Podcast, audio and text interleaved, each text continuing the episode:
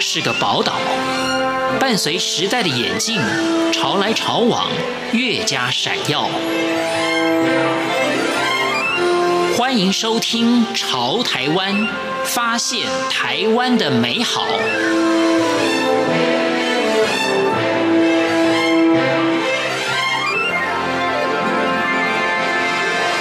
听众朋友，大家好。欢迎收听今天的《潮台湾》，我是闲情。面对人生的高峰低谷，态度是重要的关键。薛宝国曾经和家人经营汽车租赁业，但一次摔机意外，薛宝国脊髓损伤，下半身瘫痪。躺在加护病房时，他曾经想要了断生命，他曾经无助的被困在轮椅中。但现在，他突破了现实的局限，创造了许多的可能。在今天《潮台湾》的节目，薛宝国将分享他如何靠着学习扭转自己的人生。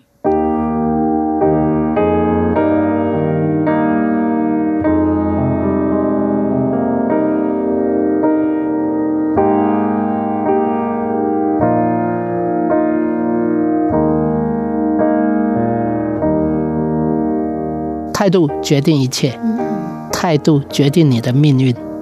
你今天对你的人生、对一些事物抱持什么的态度，那你抱着什么态度，当然就会有什么样的一个行为出来。那你这些行为久了之后，变成你的个性，个性变成习惯了之后，也就等于那个命运。薛宝国的人生宛如云霄飞车。就在以为攀上人生巅峰时，一转身又是措手不及的坠落。从经营汽车租赁、开计程车，担任台中县残障福利协会总干事，到经营彩券行，一路走来，薛保国从未放弃学习。无论是阅读或听课，他深信只有学习才能够让人产生改变。就像。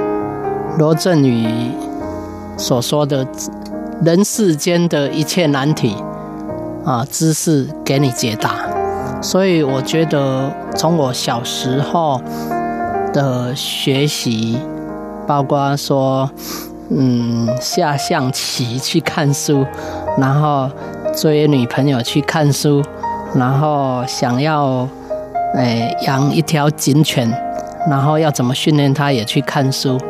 然后都是从看书上会得到想要的，所以我觉得学习那么重要，也因为古人所说的嘛，“书中自有颜如玉，书中自有黄金屋”。那所以真的是印证在我身上，觉得学习带给我我要什么，然后他哦，我去学习了这些，然后就会得到什么。所以我也是觉得，真的是学习带给我人生非常。大的非常大的转变。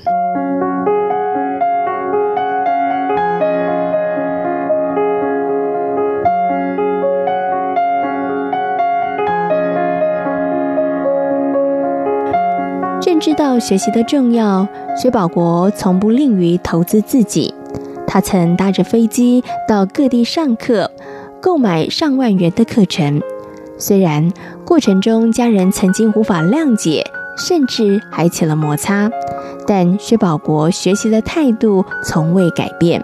刷卡嘛，然后一回去了，我老婆一看到说啊，刷了四十五万呐，或者刷了十万呐，或者刷了三十六万呐，她的心脏会跟着我就高低起伏。所以，嗯，她曾经说过，好像跟我在一起心脏要很大颗，那就是家人。反对的时候，我真的不晓，就如是主持人讲，不晓是要说服自己还是要说服他。那后来上课当中去得到了，就是说，诶，那个讲师在台上一直喊着说，我们要创造幸福、成功、快乐的人生。那后来在一次咨询当中，他告诉我，幸福比成功还要重要。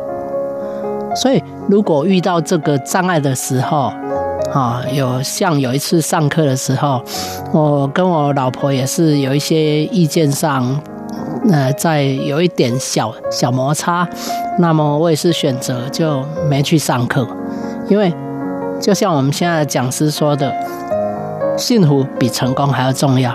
如果说上一堂课了，他会帮助你成功，可是你成功了之后，发现你不幸福了。如果不幸福，你成功有什么用？就像有一有一个非常非常非常成功的事业了，但是你家庭破碎，那对你来讲一点意义也没有，因为你的出发点不是为了更让家人过更好的生活嘛？所以假设你为了成功是不幸福的，那倒是。哎，所以我常常在这两种两者之间去做一些权衡得失啊。如果说能自己能够说服自己常去学习，如果家人反对的时候，偶尔迁就一下，那也没关系啦。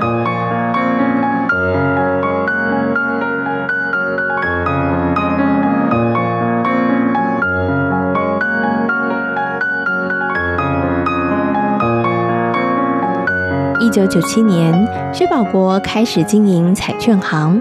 他将知识化为力量，把课堂所学实际运用于工作中，以微笑、打招呼、记名字等方法，让彩券行创造出了佳绩，名列全台业绩的前几名。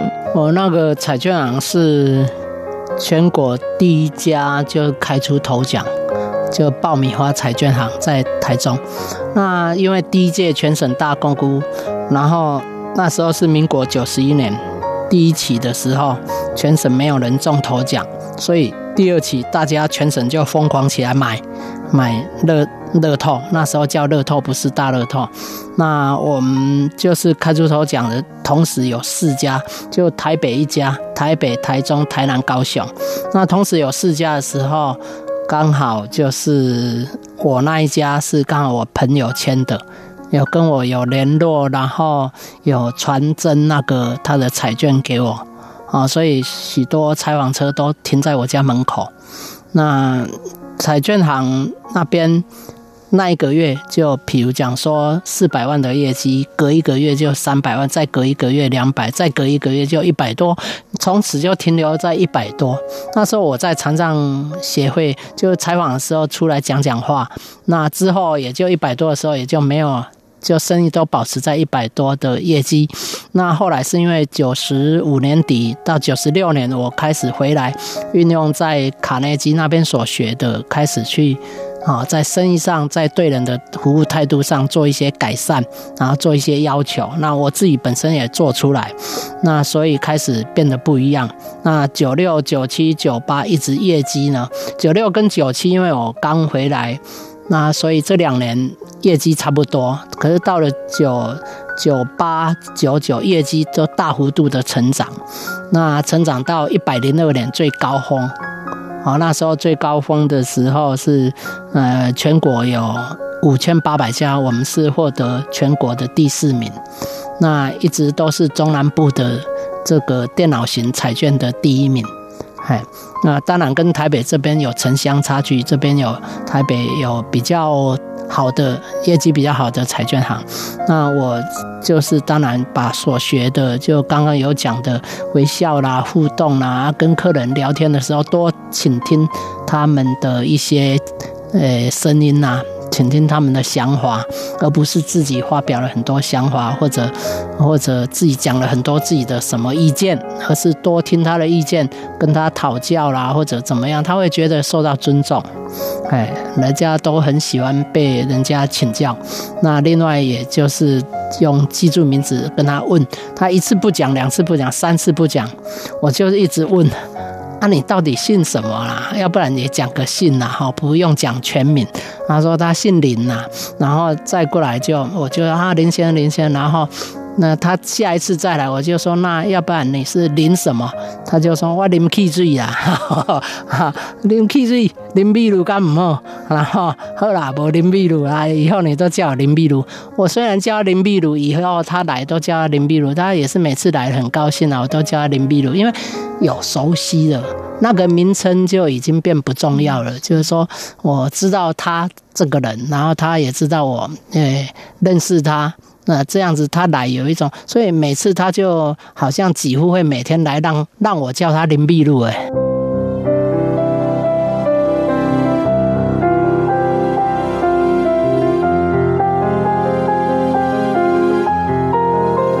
人生巨变曾经让薛宝国灰心丧志，但他没有被挫折击倒，因为自己擅长开车，又从事过交通服务业。当时他不断地奔走请愿，希望能够让智障者考驾照。后来请愿成功，薛宝国又与几位志同道合的朋友，在台中县大里市。发起筹组了台中县残障福利协进会，帮助其他的朋友。薛宝国说：“教他钓鱼不如教他捕鱼，教他捕鱼不如教他养鱼，教他养鱼不如教他看鱼。而看鱼指的就是态度，有好的态度，才有改变的契机，好的未来。”嗯，我想说，很多人在讲。哎，给他鱼吃不如教他钓鱼。后来我知道很多学了钓鱼之后钓不到鱼的，因为就像很多传统产业出走了，他本来在这边工作失业了啊，或者说这个行业是夕阳夕阳工业，那后来也没有工作了，所以怎么样才算是教他钓鱼？呃，教他钓鱼也没有用啦。看来，那给他鱼吃不如教他钓鱼。我后来觉得说，那教他钓鱼不如教他捕鱼。那捕鱼的话，就是可能属于做生意嘛。那后来我又觉得说，教他捕鱼不如教他教他养鱼。哦，将来养鱼就是有包括了技术层面、专业技术，包括了经营管理，也包括了领导。所以从钓鱼到捕鱼到养鱼，啊，就是越来可能你要的收获会，越大。那因为养鱼的话，虽然你要研究这个鱼的习性或者温度、水温或者怎么样，哦，或者做一些管理，还有经营，啊，这都包括在内了。还有鱼的一些专业，然后还要你要怎么样去行销你的鱼，这有比较多的一些能力要培养。那可是又怎么样？你假设说会捕鱼，可是呢，这个鱼塘里面没什么鱼的也有。那捕鱼是做生意嘛，就经营。那经营的话，你就是整个大环境不景气，你也没办法持续下去。那养鱼呢，你要是遇到鱼瘟呐，那整个鱼都死掉，那你也没有鱼，那一年你也要很这个束着裤带过过日子，所以。要怎么办？假设在你钓鱼也产业万余金啊，然后捕鱼也面临到不景气，然后养鱼也面临到整个的时机上的问题，这个大环境，那最后就只有是看鱼。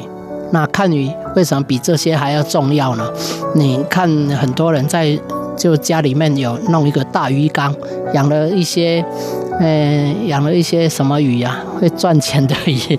好，那就在那边观赏啊，哈，然后以前人家觉得那个是聚财嘛，哦，就有鱼缸，很多人养鱼在那边看，看看看看，他也只是看啊，都从来没有怎么样。可是我们以前读的一个小时候读书的一个课本有写啊，有一个他蹲在溪流旁，看着鱼儿逆流而上啊，那个人呐。